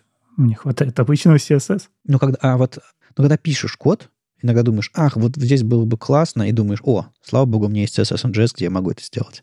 Нет? Нет, я бы это, наверное, как-нибудь решил на уровне Node.js и там бы подклеил. Ну, не знаю не было у меня такого желания. Угу. Ну вот просто я знаю, что люди, которые хотят прям вот генерировать очень кастомный, очень сложный, какой-нибудь навороченный тем, э, навороченный CSS на основе, не знаю, дизайн-токенов каких-нибудь, они понимают, что внутри CSS они этого сделать не могут. Потому что дизайн-токены хранятся в виде там YAML или JSON какого-то, и э, это, это реально нужно склеивать строки. И особенно если у вас дизайн-токенах э, Напомню, дизайн-токены — это такой формат, о котором сейчас пытаются договориться. А, есть отдельные там комьюнити-группы или даже рабочая группа, которая пытается договориться об общем формате, уже договорилась, чтобы там условно вы из фигмы экспортировали JSON засунули вашу сборку, и на основе этого сгенерился знаю, ваш CSS, а, и у вас был бы общий формат, а, общий источник правды для всех, не знаю, там, размеров шрифтов, отступов, цветов и всего остального. Так вот, CSS нам все еще не помогает с этим. Нам нужен какой-то сборщик, и, возможно, SAS может быть таким сборщиком. Но мы такое делали, и кажется, мы везде смогли прорастить нормальные custom properties, и динамическая оптимизация работала прекрасно. Да, ты это как-то склеиваешь из ямлика, не обязательно SAS, ты можешь написать какой-то кастомный код, из которого ты получаешь, да, тему, тему как набор просто custom properties, подключаешь тему, custom properties, принесли новые значения, и глубже уже побежало, ну, побежало все оптимизировано, дешево и красиво. Не, ну, прикинь ситуацию, в которой ты пишешь внутри SAS, наверху, не знаю, там, какую-нибудь супер директиву, там, типа SAS импорт или токен импорт, подкидываешь туда json SAS его сам импортирует, и у тебя внутри SAS появляются какие-то переменные, которые он оттуда засунул. То есть, условно, э, тебе не нужно писать свой кастомный скрипт, ты имеешь какой-то уже на уровне SAS сборщик, который тебе прокидывает из э, все эти токены из твоего конфига. Э, удобно, удобно, удобно было бы же? Но тащить целый дарт SAS для того, чтобы один ямлик превратить просто в набор переменных. Господи, ну лежите бинарничек, никого есть не просит. Почему бы нет? Не знаю. Если у меня много САСов в проекте, то да. А если мне нужно только собрать тему, то можно сделать это дешевле. Ну, я к тому, что уже существует я, кстати, не знаю, вряд ли SAS это умеет, но я имею в виду, что к тому, что может существовать какой-то инструмент, который упрощает прокидывание то самое склеивание строк из знакомых форматов. Из фигмы, из э, дизайн-токенов, и как промежуточного формата, еще чего-то такого. То есть я к тому, что у SAS все еще остается какое-то, какое-то место, а, несмотря на то, что вот эти вот CSS-ные функции, а, по сути, это такие кастомные свойства с со скобочками на стероидах, а они нам помогут немножко, не знаю, более последовательный и хороший код писать. А, это выглядит так, что у меня округляются глаза и начинает сердце быстрее биться. Э, да, в этом есть что-то интересное и клевое. И, собственно, вот в этом эксплейнере Мириам Сюзан есть много разных интересных кейсов. Даже у нее, кстати, в примерах иногда есть даже, даже директива return, а, в, в каких-то примерах, но, по-моему, ее не будет. И то есть и when, и else, э, и всякие такие штуки. На этом этапе, на этапе, э, про который ты говорил, CSS Working Group, про который э, планируется прототипирование внутри, э, внутри Chromium, ничего подобного не будет. По-моему, будет прототип исключительно add function, который добавляет, э, ну, как add property как add function, который добавляет какое-то описание, внутри что-то происходит, и ты можешь это применить на, на свое место. Но я прям вижу, что туда и логика придет. When, else и всякие, ну, return, я не уверен, но может быть что-то подобное придет тоже. И, наконец-то, мы, мы, ну, точнее, не мы, а кто-то сможет назвать себя CSS-программистом, и мы не будем смеяться над этим. Я CSS-программист. Леша рассмеялся. Ну вот, вот, вот, вот всегда так. Ну, просто тут, знаешь, вопрос к слову программирования. Леш, я HTML-программист, все нормально. Я пишу на языке, который исполняется браузером. Ой-ой, вот этот сьюзинг здесь примеры, ну, уже, да, страшно становится. Не, ну, мы, мы получаем, по сути, те возможности SAS, которые можно реализовать внутри CSS, э, которые не противоречат э, тому, как CSS устроен. И я считаю, что если, если у этого есть какой-то use case, и если это не противоречит устройству CSS, почему бы нет? Можно внедрять. То есть я в какой-то момент был против, но я отпустил уже. Да еще раз скажу, это не возможности SAS. Это абсолютно две разные вещи. Одно — статический сборщик в CSS. Да, да, да. А второй — динамика. Да понятно. Но мы же имеем в виду как, типа, что насмотренность, да, вот типа ребята из CSS посмотрели, что очень хочется людям, которые пользуются SAS, и сделали что-то похожее. Они не сделали то, что там было. Конечно, это, это препроцессор. Да, мы все это прекрасно понимаем. И говоря, что типа мы в CSS мы забираем фичи из SAS, мы не имеем в виду, ну типа, как есть. Ну, мы это понимаем все. Но как хороший плейграунд, на который мы смотрим, и смотрим, как разработчики э, пользуются этими не то чтобы пользоваться этими возможностями, а как именно они решают разные задачи. Из этого мы можем находить новые кейсы, новое использование фичей, которые очень не хватает в CSS, и добавлять их туда. Не, ну, Леш, ну не все, не все. Все еще можно видеть, как греют воздух, пробрасывая переменные то, что можно было прописать статикой через препроцессор. Поэтому вот немножко здесь нужно понимание, где нужна динамика, а где можно статикой обойтись.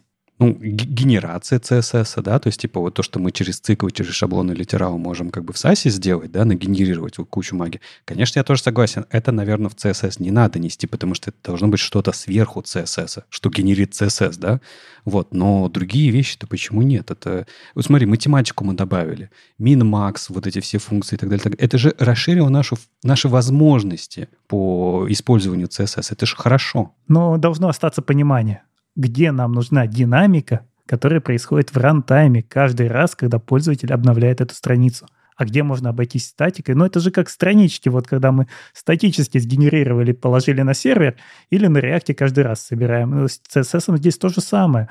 Поэтому я очень против подхода, когда говорят, а это то же самое, что SaaS переменные, просто теперь они работают в браузере. Нет, не то же самое. Ну, мне кажется, все-таки э, браузерные как браузеры обрабатывают кастомные свойства, вот эти вот новые функции, нестинг э, и все остальное, оно оптимизировано очень хорошо сейчас. Э, возможно, оно немножко пострадает, но оно не будет настолько же ресурсоемким, э, ну, если ты, конечно, не будешь писать специально вещи, которые пытаются ложить, положить браузер, как JavaScript. Да, но здесь же и в обратную сторону надо изменить мышление, что тебе не нужно генерировать пять тем разных. Ты можешь пробросить одну переменную и перекрасить всю страницу. И в этом сила Custom Properties. Вот они, они полностью поменяли. С SAS это никогда нельзя было сделать. Когда у нас появились Custom Properties, мы смогли гораздо больше. Да, это, конечно, большой плюс. Э, на самом деле, если вот посмотреть на Intent to Prototype в Chrome, они планируют э, выкатить э, сырой прототип э, в Q1 этого года. То есть, по сути, у нас от Q1 остался половинка февраля до марта. Да, и э, у них есть еще отдельная запись в Chrome Platform Status, э, можно за ней следить. И тут интересно, что от Гека и WebKit э, никаких сигналов нет. Это исключительно вещь, которая родилась внутри. Ну как, ладно, не совсем уж внутри родилась, но я думаю, они по опросам, по всему остальному CSS Working Group, конечно, читали, смотрели, что разработчикам нужно, но пока эм, нет формальных отзывов от браузерных движков, как они к этому относятся, к другим.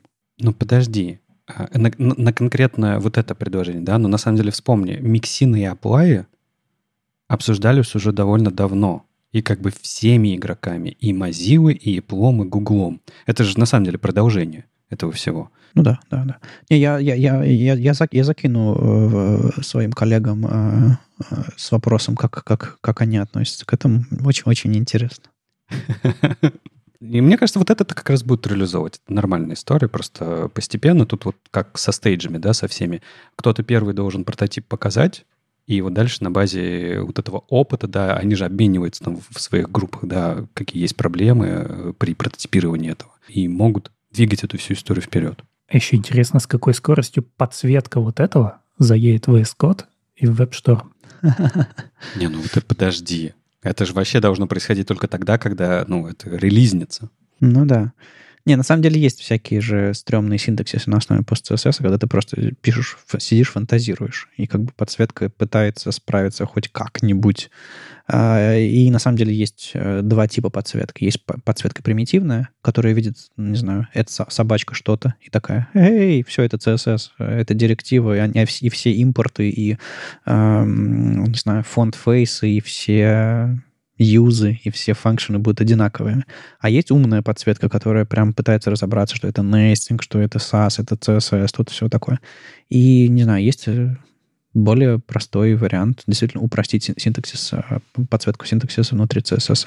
Это, конечно, будет э, даунгрейдом, но, возможно, решением, раз CSS начал развиваться так быстро.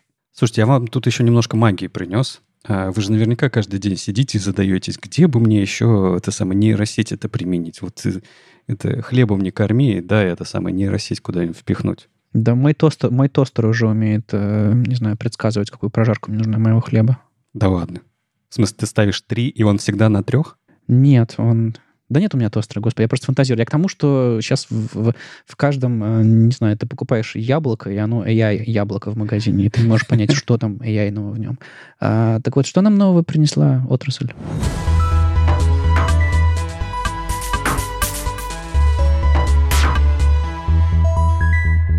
Тут Google э, показала, просто я это принес, это, тема небольшая, э, показал как пример того, к чему мы можем потихонечку идти. Довольно интересно. Мы же привыкли, что у нас э, нейросети, они дополняют, запи- дописывают за нас код, там вот какие-то картинки, генерят тексты и так далее, и так далее. А тут ребята решили э, предложить э, пакет в питоне, его быстренько переписали под э, NPM, под ноду, ну, потому что он и там, и там использует TensorFlow, а TensorFlow есть, э, ну, на ноде, да. Инструмент называется Magica. Э, это command line утилита, ну, либо это как модуль, который вы можете подключить к себе в питоне или в JavaScript, в ноде, который будет э, на основе предположений, ну, на основе работы нейросетей, да, э, угадывать, какой контент-тайп у файлов, которые вы передадите. Буквально вы скармливаете папку или, я не знаю, список большой файлов, и он для каждого файла укажет, какой контент-тайп э, этого файла будет. Если раньше мы, когда сталкивались с такими задачами, мы пытались как-то это парсить по либо расширению, либо там по каким-то вот первым байтам а, файла, ну там по-разному можно было подходить, да, а для того, чтобы понять, какой контент-тайп файла. Контент-тайп файла нужен для чего? Если вы разбираете их в большом бэтче каком-то, и у вас надо отправить их дальше с ними что-то делать, и это очень сильно зависит от того типа файлов, которые вы получаете, очень важно было понять, а что же там. И желательно не про расширение, потому что, ну, расширение можно в, в имени файла поменять всегда, нужно убедиться, что там тот файл, который нужен. И раньше, ну, это такая типа машинерия была, да, чтобы это разобрать. А тут вот ребята предложили это делать с помощью нейронки. Мне всегда почему-то казалось, что э, всех все эти бинарники начинают с каких-то заголовков, э, и они как-то плюс-минус стандартизированы, ну или, по крайней мере, известны. То есть ты буквально читаешь, не знаю, засовываешь э, свой бинарник в блоб, ты читаешь, не знаю, первые там 5, 6, 10 там символов, и ты с, с огромной долей вероятности знаешь, что там происходит. И не очень понятно, зачем нужна для этого целая прям вот эта вот штуковина. А если это текстовый файл? А, Например, текстовый файл, файл, в котором лежит JavaScript, или текстовый файл, в котором лежит HTML. То есть мы говорим не только про бинарники? Не только. Ну, content type мы можем же... Для... У нас же есть application slash JavaScript. Это же тоже type. И это не то, что текст plain, что тоже. Content type есть не только у бинарников. Вот, поэтому тут, видишь, задача сложнее, э, и там тебе нужно уже как-то понять, а что же в этом текстовом файле находится на самом деле. Ну да, вот в этом смысле интересно. То есть, чтобы отличить э, CSS от SAS, нужно сходу быстро... Нет, даже так. Можно ведь написать SAS, который синтаксически неотличим от CSS, а, а как, ты, как ты узнаешь? Как ты узнаешь, это SAS или нет? Или там все-таки... Что ты мне сделаешь, да? Да, что ты мне сделаешь? Ну, тогда уже только по расширению. Так вот, для меня это, понятное дело, наверняка есть ложные срабатывания. Я у себя то, что потестил, он прям идеально попадал. Молодец, прям вот э, JavaScript и не файлы даже. Вот знаете, какой-нибудь там просто файл без расширения, да, в котором и не находится. Он такой, это и не. Ты такой, блин, прикольно, как ты это делаешь? Вот, магия. Но, разумеется, как и у любой нейронки, да, она может галлюцинировать наверняка, не знаю, на чем ее обучали, а, точнее, как именно она работает. А, вот. И, но как пример, да, я тут больше э, принес эту новость как пример, да, того, что на самом деле, видишь, мы можем встраивать а, модели какие-то, да, в обычные типовые наши задачи, где нам нужно делать какие-то разборы, какие-то типа убедиться, что мы получили то, что нужно. А, и это совсем другой подход. Интересно, вот как далеко это все зайдет. А сколько моделька-то весит? Мегабайт или сколько они там пишут? Где-то я видел. А я даже не посмотрел. Ну, предположу, сколько-то. Но отработала она быстро, вот давай так. У меня отработала на Маке очень быстро. Ну, так у тебя Мак очень быстрый. Ну, это не М1, это старый, интеловский такой, он кряхтит, дедушка. Не, на, на самом деле они пишут в, на своем лендинге, что он прекрасно работает на, на, на single-core CPU и все такое, и это JavaScript-библиотека. Понятное дело, что задача не такая сложная, как сгенерировать, не знаю, видео какое-нибудь а, по текстовому промпту. А, другой хайп, который как бы к нам отношения не имеет, но все впечатлил последние дни. Не, ну прикольно, что появляются use cases, в котором ты понимаешь, зачем вот эти вот LLM-модели нам на самом деле нужны а, не для того, чтобы а, тебе чат-бот врал про рейсы, которые завтра не вылетают а, на, на сайте авиакомпании, тоже был на днях скандальчик, а для того, чтобы что-то полезное происходило. Вопрос в том, что нам, знаете, как вот был хайп, связанный с микросервисами, когда перестали делать монолиты и начали разбивать, ну, может, немножко натянутое сравнение, но тем не менее, а, наконец-то мы сможем а, из нашего вот этого вот AI-хайпа вытащить кучу мелких утилит, которые будут нам реально помогать. Это не будет большая черная коробка, это будет много маленьких черных коробочек, но из-за того, что коробочка маленькая, простор для галлюцинаций, простор для ошибки и вообще тяжесть вычислений гораздо ниже. И, может быть, вот, ну, вот в этом смысле э, в нашу ежедневную работу войдут эти инструменты тоже. Не только какие-нибудь э, саджесты от Copilot или типа того, а вот реально в нашем коде появятся места, где мы некоторые задачи решаем, потому что нам какая-то нейросетка очень быстро и качественно что-то подсказала. Так в эту же сторону арк-браузер и двигался со своей нейросеткой, они так и сказали. Нам не нужна вот эта большая модель через чат, а пусть у нас по чуть-чуть, вот здесь заголовок переименовать, здесь саморизацию сделать, здесь еще чуть-чуть. И будем искать вот маленькие кейсы, где нам хорошо помогает. Ну, а вы зас... готовы засунуть свой код прямо сейчас? Или, допустим, видите ли вы в своем коде, в своих проектах места, где потенциально могло, могли бы такие микромодельки при, пригодиться? Ну, например, вот такая, почему нет? У тебя же, смотри, у тебя ложные срабатывания и так в коде могут быть.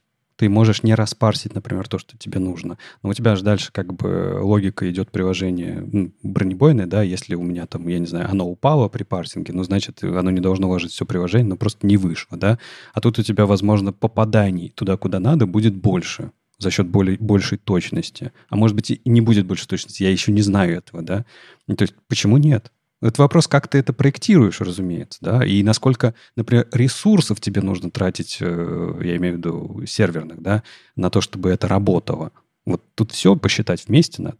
В этом месте я прикину, прикину с Андреем Мелеховым и скажу, подождите, а разве можно доверять э, тому, что происходит на клиенте? А разве не нужно потом перепроверить на бэкэнде? Прикиньте, вы на клиенте определили, что этот... То есть кто-то сказал э, этой модельке, э, что это на самом деле plain текст, а там бинарник. И вы загрузили на это бэкэнд, доверились, и у вас этот бинарник на бэкэнде исполнился. Подожди, да ты, ты что, подумал, что я имею в виду про фронтенд? Да нет, конечно, я имел в виду, ну, на ноде, на сервере это запускать. Как? Не, подожди, она написана на JavaScript, она может запускаться на клиенте, она весит всего, в кавычках, мегабайт. Да зачем это запускать на фронтенд? Ну, хватит все нести на фронтенд господи. Нет, я не думал о, о том, чтобы запустить это на клиенте, конечно. Я больше про сервер говорю. Ну, вот у, у них на, на лендинге, в демке, это на, на фронте все запускается. Раньше ты смотрел в расширение файла и трайкетчем оборачивал. Не попал в расширение, все в ошибку. А сейчас просто меньше ошибок. И все. На сервере. На клиенте. Да где угодно. Где бы ты ни запустил это. Ну, то есть, а в чем был плюс написать это на JavaScript? Почему не на Rust? Так не, изначально они на питоне. Это библиотека для питона, TensorFlow для питона изначально. Просто сделали, портировали сразу же на ноду, потому что, ну, на JavaScript, потому что есть порт TensorFlow на ноде, нод TensorFlow, который. Ты, ты просто спросил, почему это сделали э, не, не на чем-нибудь другом. Это на чем-то другом изначально и сделали. Вот, это просто, э, так как комьюнити JavaScript, оно такое классное, оно все тащит к себе, оно увидело эту крутую штуку и сразу же затащило себе в NPM, потому что все должно, как известно, лежать в NPM. Потому что им непонятно, что такое pip install. А NPM install понятно. Да вообще. Так вот, давайте еще раз. Вы бы не стали это запускать на клиенте. Тут вопрос, давай так, а, тут вопрос, что мы делаем дальше с этим. Если ты парсишь дальше контент файлов, ну, ты, скорее всего, и так это делаешь не на клиенте. Соответственно, тебе это на клиенте, ну, ты бы мог это сделать ради вот демки, как Google это сделал у себя. Но э, смысла-то в этом нет. Зависит же от задачи. Да, то есть, типа, смотря, какая задача бы стояла. Но если я написал конвертер из одного формата в другой, например, я, допустим, умею из, там, из PDF и делать, э, не знаю, вектор какой-нибудь SVG. Я хочу это делать на клиенте, знаете, за, за, зачем? Для приватности. То есть некоторые э, веб-приложения, когда ты им что-нибудь даешь, они говорят, ваши данные не покидают этого устройства.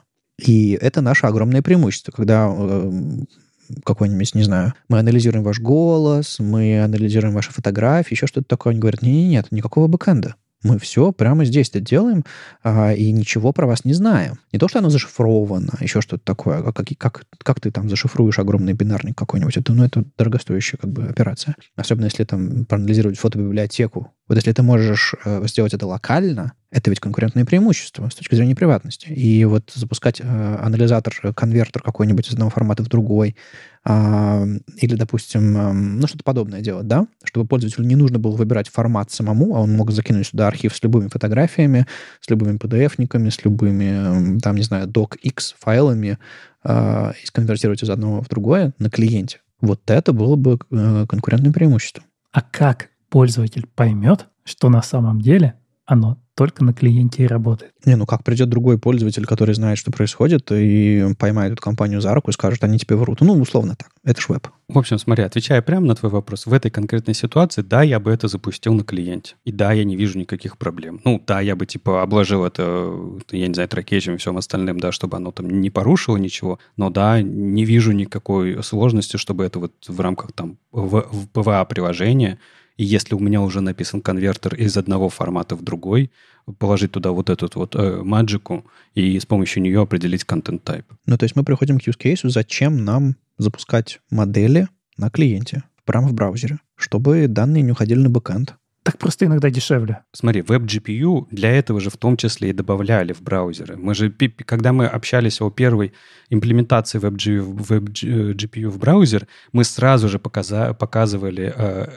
этот самый демку чувака, который как бы на браузере, на клиенте э, пытался сделать что-то похожее на этот, э, не на Midjourney, а на Stable Diffusion, да, показать типа как фотку сделать. Получилось плохо, но работало. Да, даже с той, же, с той же конвертилкой может быть кейс, когда ты говоришь, да, мы хотим конвертить документы, чтобы они не утекали из нашей компании, нужно сделать сервис внутри, и если это браузер, то что нам надо? Просто положить на S3 и сделать ссылочку. Все. Если это еще и бэкэнд, значит, где-то надо найти ресурсы, поднять там бэкэнд, к нему еще в S3 фронтенд, все это связать, и это все становится намного сложнее. Поэтому для таких кейсов действительно в браузере нормально. Пользователей, правда, жалко. Мегабайт там, 2 мегабайта там, 250 килобайтов неоптимизированных картинок и...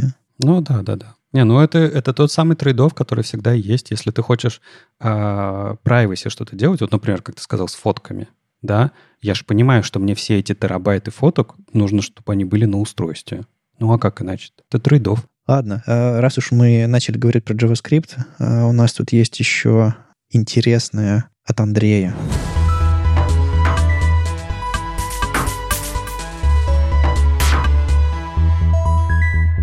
Да, мы вот несколько раз уже упоминали, там сначала и в Safari у нас добавились методы, работающие с сетом, и в Chrome 122 добавились, но мы как-то так мельком задевали. Там в сет что-то добавилось, и дальше бежали. А это же Proposal, он уже на Stage 3, он уже в двух браузерах, он еще и в Firefox Nightly уже есть под флагом. То есть скоро у нас у сет будет больше методов. И вот как раз про это Фил Нэш написал статью. А напомни, зачем нам нужны сеты и почему у нас э, нам не хватает, не знаю, массивов и объектов? Конечно, конечно, с этого и стоит начать, что сет — это такой особый вид коллекции. То есть у нас есть коллекция как map, где есть ключ значения, и сет, где есть только значение. Сет отличается тем, что в нем невозможно несколько элементов с одним и тем же значением. И очень дешево в него что-то пушить, чтобы он сам отстреливал дубли. И за счет того, что в нем нету ключа, а есть только значение, само значение является ключом, поэтому в нем очень быстро искать. То есть ты просто проверить вхождение значения, ты закидываешь, и у тебя за единичку проверяется и отвечает. Но сеты были у нас очень бедные. То есть в нашем JavaScript, когда они появились в ES 2015, в них было что?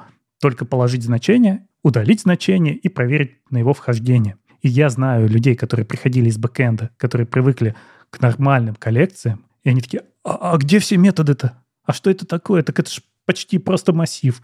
Только в нем нельзя положить э, одинаковые значения в два места, и все. А у меня-то на бэкэнде сет, о, я там и мог и склеивать их, и пересечения вычислять. Ничего нельзя было. А вот теперь, теперь можно. Теперь у нас наконец-то в JavaScript в сет заехали методы, и можно работать интересно. Можно делать пересечение, там, union, да? Ну, то, то есть найти новый сет собрать, в котором будут склеены все значения.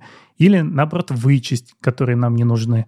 Или сделать вложение одного сета в другой сет и тоже как-то как получить новое значение дешево и довольно декларативно. А какую часть Lodash эта штука реализует нативно? Ну, Lodash, по-моему, у него были какие-то методы. похожие. Да не, я, я, здесь, я здесь троллю, мне просто интересно это все, как мы, история с SAS, который пытается реализовать в браузере. Э, вот тут часть лоудэша, которую пытаются реализовать в браузере тоже? Скорее, видишь, есть такая базовая структура данных, как коллекции, к которой в других языках привыкли.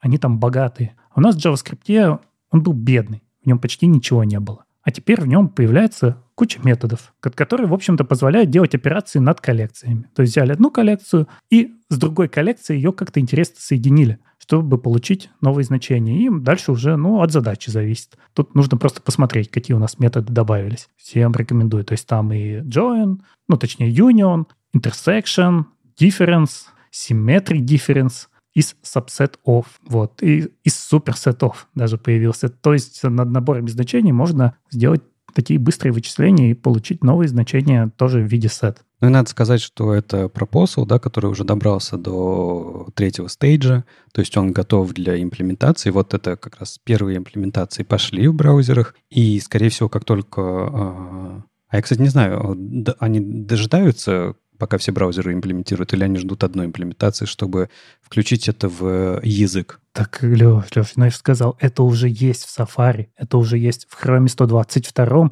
и это осталось только под флагом Firefox Nightly. То есть это уже включится прямо сейчас. То есть это уже в прод нужно сегодня. Ребят, чего ждем? Подожди, я правильно понимаю, что это тогда в ES 2024 уже должно быть, да? И ее же не включали еще пока что в язык. Да, это будет ES 2024. Да, этого пока нет в Node.js, потому что туда не доехал свежий Chromium, но это уже есть в бан, потому что бан у нас построен на JavaScript Core. Ну, какое преимущество. Ну и что, у нас уже есть полифилы, да, полифилы есть. То есть все у нас прямо такое же становится взрослой работы над коллекциями. Есть что ответить бэкэндерам. Да. А слушай, а как ты думаешь, они э, найдут, что еще э, не хватает? Ну, то есть, типа, они же всегда что-нибудь, да, ну, это довезли, а вот того-то еще нету. У нас, как, знаете, эм, как человек с тяжелым детством все время пытается доказать что-то родителям. Почему мы в JavaScript все время пытаемся что-то доказать бэкэндерам?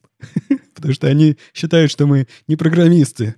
Но у JavaScript действительно достаточно тяжелое прошлое, как это все вырастало из, да, из прототипной модели. Как это, знаешь, все методы были прибиты к полу, как говорится, да, и играли во что могли. И это, кстати, продолжается. И есть еще одна интересная статья от Мэтта Покока про то, как он выяснил, что не стоит писать вот этот, как он, shorthand синтаксис для методов классов. Это все оттуда же растет, из прототипной модели. Помните, мы недавно обсуждали, нужно ли понимать, как устроены классы в JavaScript. И вроде бы не нужно, что там, ну, прототипы под капотом, и какая разница.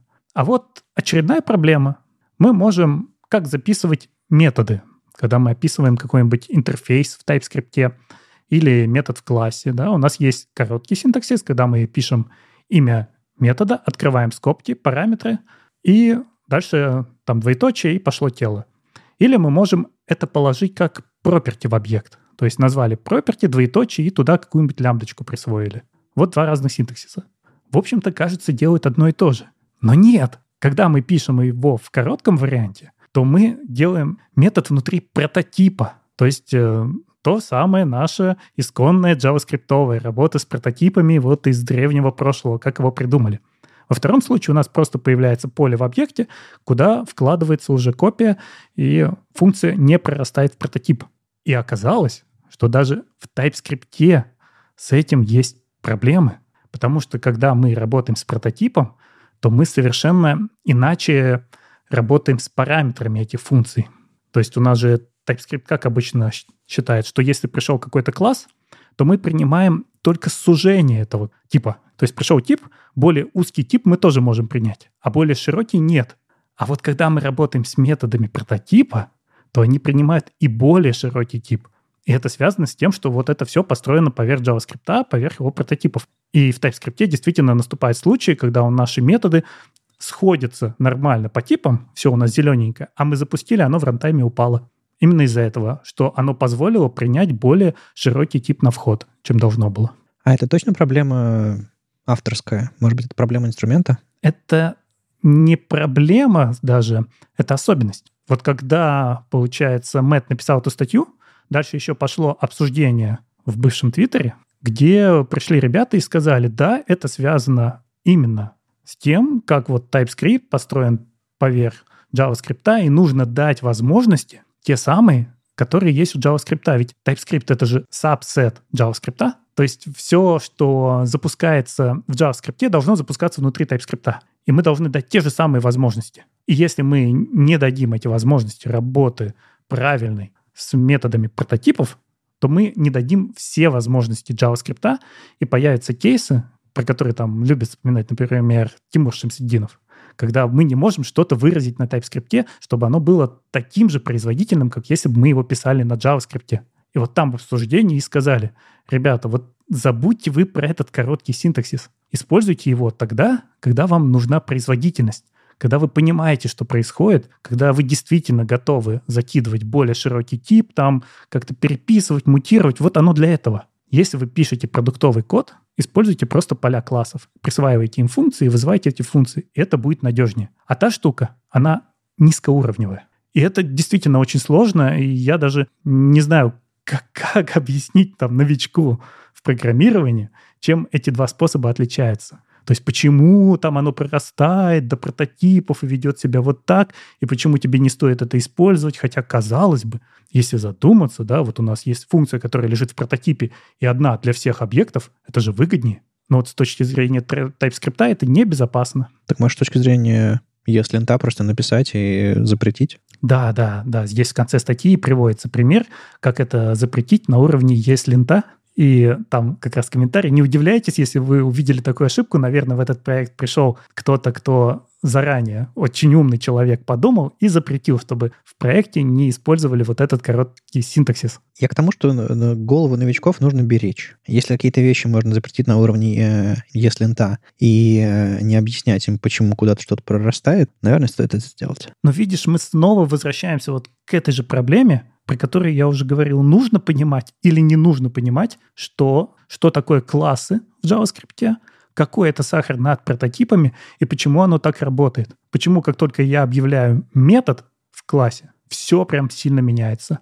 А если я в поле положил функцию, не поменялось. А если мы развернем до прототипов, все становится явным. Ну, знаешь, как обычно, э, вопрос, э, вопрос не в этом, а на каком уровне своей профессиональной карьеры ты должен уже начать в этом разбираться. Может быть, Джуну и не обязательно в этом разбираться в самом начале. Может быть, это как раз-таки вопрос а, следующих грейдов и так далее, так далее. Может быть, Джуну нужно просто знать а, жесткие правила, из-за рамки которых ты не можешь выходить, и все. Вот эта штука есть, но никогда ее не использую, да? Понимаешь, ты не можешь впихнуть в голову человека, новичка, все сразу.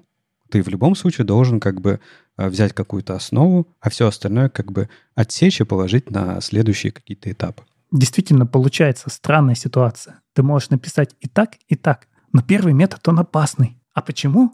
Мы тебе пока не скажем. Просто вот туда пока не ходи, вот эту дверь не открывай.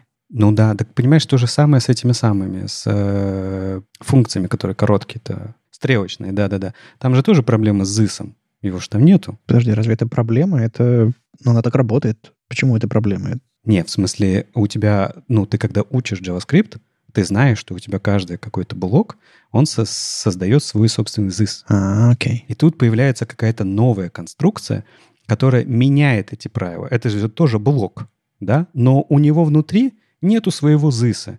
И про это нужно знать и, ну, понимать это. Но как бы Джун в начале, он чаще всего это использует почему? Ты думаешь, почему он стрелочную функцию использует? Симпатичнее. Да, она просто короче. Это все, почему он ее использует. Нет никаких других причин. Прикольно, понимаешь? И все. И вот э, Андрей про проблему говорит, она ровно в том же, э, в том же самом ключе для джунов и будет звучать. Типа так прикольнее. Поэтому такие вещи лучше прям обрубать. Ребят, не делаем.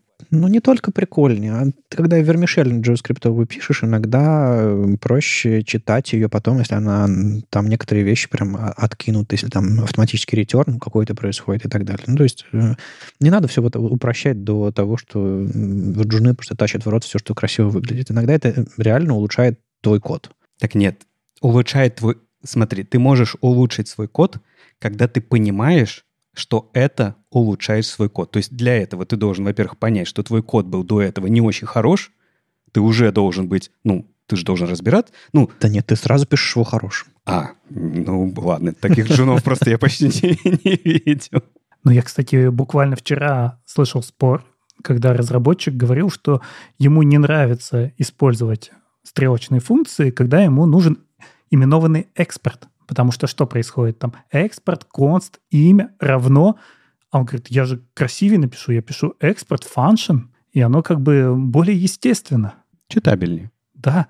То есть он здесь отталкивался от красоты, что так оно выглядит естественно. Когда мы работаем со стрелочными, у них нет имени, и значит, их нужно во что-то присвоить, а потом уже оттуда экспортировать. И кажется, вот лишняя работа. Ну смотри, Андрей, зато ты сейчас нашел для себя очень хороший вопрос для собеседований, ну, как минимум, медлов сеньоров. Вот этот вот вопрос про прототип можно прям выносить как есть а, и задавать а, всем соискателям. Типа, а вот что будет? Расскажи. Объясни-ка мне, почему короткий синтаксис бивариантный? Новички, бегите, бегите из профессии, бегите, пока не поздно. Ну, рекомендую. Рекомендую статью посмотреть глазами, потому что действительно интересно и достаточно важно. Может быть, вы тоже после этого прям включите это если правило и забудете о проблеме.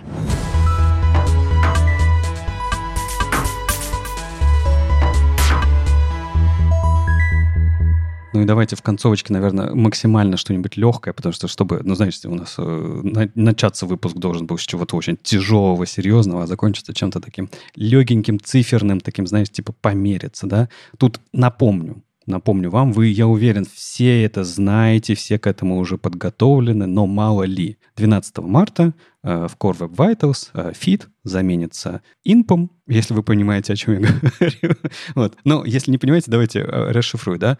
Э, Core Web Vitals — это набор метрик, по которым вы э, проверяете производительность своих приложений и сайтиков и так далее, и так далее. Там одна из ключевых метрик была feed, это First Input Delay, да, которая смотрит, насколько загружается ваш первый экран максимально быстро, да. И ее заменят новой метрикой, которая называется INP, которая будет э, проверять не только, как загружается ваш первый экран, но и как работает ваше приложение дальше, да, сколько э, от клика какого-то, от действия э, будет уходить время на отрисовку. Вот, ну, если упрощенно, да. Это произойдет 12 марта. И 12 марта, а я знаю, что у вас у всех настроены эти CI-CD, да, там везде Lighthouse CI прописан, или вы там это еще где-то делаете, вы там смотрите на свои метрики постоянно при каждом pull реквесте и у вас метрики были до этого в прекрасном, хорошем наверняка состоянии, потому что вы же все пытаетесь сделать очень хорошо и производительно. Вот, так вот, 12 марта, ну или после, когда вы накатите обновление Lighthouse или PageSpeed или Chrome и будете чекать производительность своих сайтов, приложений, вы увидите, что она может сильно упасть. Тут как раз ребята в Твиттере решили пособирать, а как же выглядят, не знаю, современные сайтики, вот сайтики наших фреймворков любимых и так далее, и так далее, если их мерить не по фиду, а по инпу. И оказалось, что прям не все очень хорошо. Там, если смотреть там на сайт React Dev, который новенький, помните, мы говорили о том, что он хорошо проходит, Core Web Vitals, да, вот этот их сделанный очень быстренький сайт, а у него инп, на инп уходит 540 миллисекунд. Это очень много, это прям в зоне между желтой и красной. Это прям видно, как, э, оказывается, приложения, даже современные, плохо оптимизированы, э, когда ты с ними работаешь. Ну, то есть, э, какой вывод из этого, да? Во-первых, ваши метрики могут ухудшиться в тот момент, когда у вас произойдет обновление э, Core Web Vitals. Во-вторых, надеюсь, вы, смотря на них, теперь будете стараться сделать, оптимизировать свое приложение не только в момент загрузки, отрисовки первой, да, но и дальше, чтобы оно работало в принципе быстро. А мне не очень понятно, как они будут считать. То есть, если это room-метрика, то есть на реальных пользователях мы собираем, то да.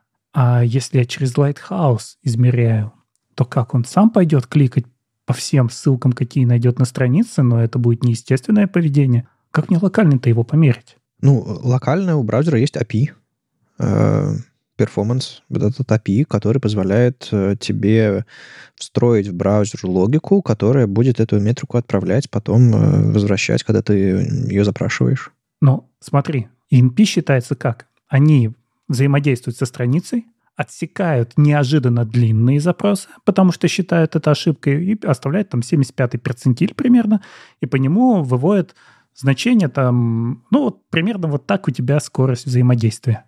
Как это сделает Lighthouse? Вот я ему скормил ссылочку, он будет прокликивать по всем ссылкам, которые найдет на моем SPA-приложении или как? Это проблема, это особенность работы Lighthouse. Ему нужно э, некоторые метрики не просто во время рендеринга, а уже после получать. И нужно действительно найти интерактивные элементы, покликать по ним и так далее. То есть все чуть сложнее, но почему бы нет? Ну, то есть он сам будет решать, что здесь является интерактивным.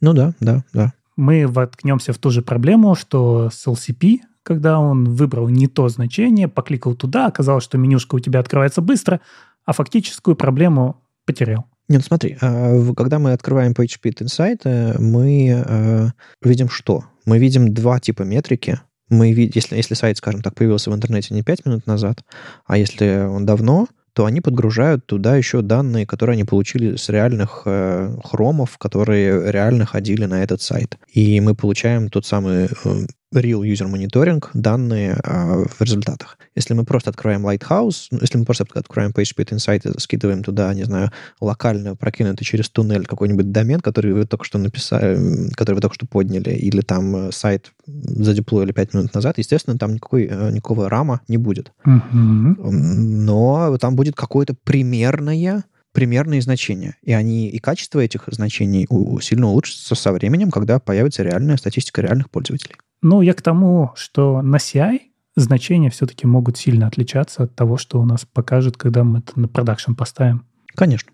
Поэтому просто воспринимайте все эти э, Core Web Vitals а еще и как инструмент, который есть в ваших руках, а не просто плеть, которая ждет вас вот э, за закрытой дверью и, не знаю, какого-то там марта выкатится. Э, вы сами можете э, активно пользоваться этими метриками и делать так, чтобы вашим пользователям было удобно лучше. А еще это принесет вам преимущество с точки зрения э, поисковой выдачи, не знаю, там, радости клиентов от четырех зеленых кружочков и прочее. Но новость классная, потому что я вот не раз уже слышал, когда люди ругались на Web Vitals, что они совершенно неприменимы к SPA, потому что то, что у меня бандл загрузился быстро, не означает, что мое приложение работает хорошо. И те, кто действительно думают о скорости своих приложений, они вот очень хотели такие метрики, а не первичные. Ну да, но Андрей прав в одном. На самом деле нужно пойти потестить, как хаос это будет делать, а, и просто посмотреть, да, разобраться. Будет больше как бы ответов. Потому что как работает PageSpeed, э, Insight, все понятно, да, и куда это будет уходить к нам в Google Search Console и все такое. Оно точно так же будет работать, как и раньше. Вот. А вот здесь, э, да, надо просто сходить посмотреть. Э, наверняка они что-то под это подготовили, какие-то сценарии, знаешь. Наверное, как-то это должно работать. С вами был 410 выпуск подкаста «Веб-стандарты». Его постоянные ведущие сам по себе Вадим Макеев. Мифический фуллстек Андрей Мелехов. И не только менеджер Алексей Симоненко. Слушайте нас в любом приложении для подкастов или на ваших любимых платформах. Не забывайте ставить оценки и писать отзывы. Это помогает нам продолжать. И если вам нравится, что мы делаем, поддержите нас на Патреоне или Бусти, а мы пригласим вас, да, тот самый закрытый чат. Ну и ждем ваших вопросов на подкаст webstandards.ru. Мы обязательно ответим на самые интересные. Услышимся на следующей неделе. Пока. Пока. Пока.